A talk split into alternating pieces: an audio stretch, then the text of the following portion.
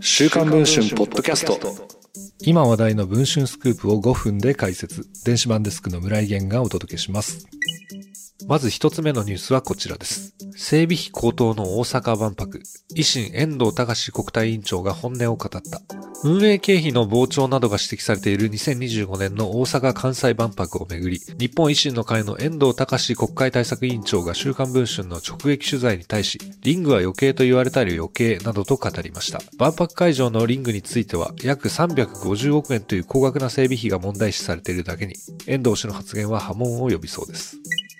遠藤氏は飲食店の経営などを経て2012年の衆議院選に大阪18区から出馬し初当選。2015年から現在まで国対委員長の要職にあります。一方、日本維新の会は党共同代表の吉村博文大阪府知事を中心に大阪万博の開催を推進してきました。しかし、会場整備費が当初計画の1.9倍となる2350億円まで膨れ上がっていることなどを受け、国民の間では批判の声も高まりつつあります。果たして維新の最高幹部で大阪・関西万博を成功させる国会議員連盟の事務局次長も務める遠藤氏はどのように受け止めているのでしょうか ?11 月25日電話で話を聞きました。事業費がさらに増額されるともという指摘をすると、費用対策効果がどれだけかという感じ、やったことが悪いと言われたらそれ以上のことは何にも言いようがない、そのように語りました。さらにリングの意義について聞くと、やっぱり国民の生活も物価高でこういう状況なのに、余計なもんと言われたら余計なもんとかしかならへんし、このように語るのでした。